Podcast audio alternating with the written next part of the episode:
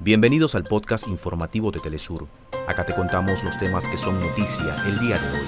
Comenzamos. Los diversos pueblos del mundo ratifican su apoyo a Palestina y condenan los bombardeos israelíes que han dejado más de 3.800 muertos, en su mayoría, como ustedes saben, niños y mujeres.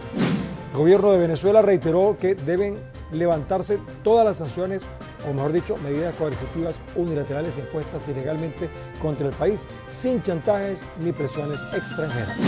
El huracán Norma, de categoría 3, mantiene su rumbo a las costas mexicanas. Autoridades pronostican lluvias torrenciales en ocho estados de ese país.